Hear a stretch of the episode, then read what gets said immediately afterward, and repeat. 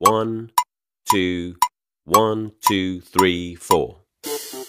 大社会，小新闻，新鲜事儿，天天说。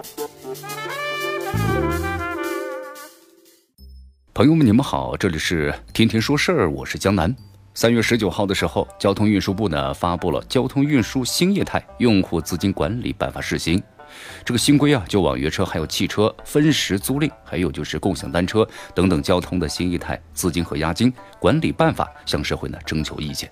在备受关注的共享单车押金退还的问题上，这新规就明确规定了，这押金应当是当日退还给用户。好啊。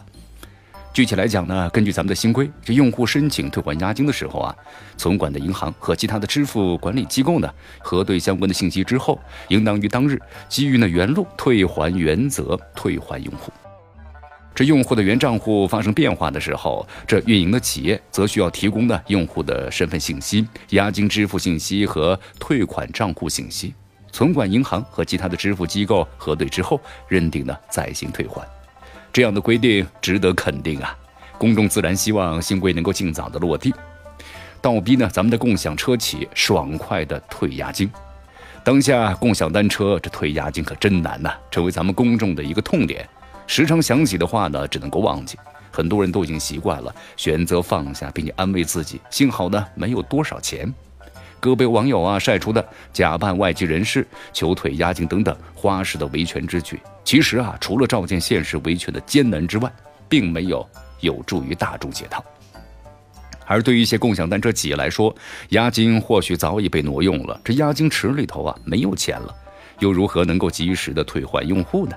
也正因为如此，这次交通运输部的新规，那么除了规定押金应当当日退还用户之外，还明确了一个原则，就是。运营企业原则上不得收取押金，确实呢有必要收取的，应当是存入专用的存款账户，不得挪用，这呢才是治本之策呀。只不过能不能落实到位，比如说不收押金或者专款专用，需要呢有相应的监督措施。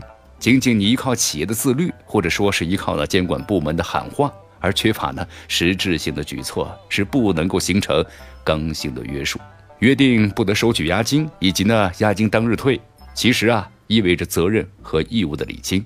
这运营企业既然是决定进入共享经济，那就要有承担风险的准备了。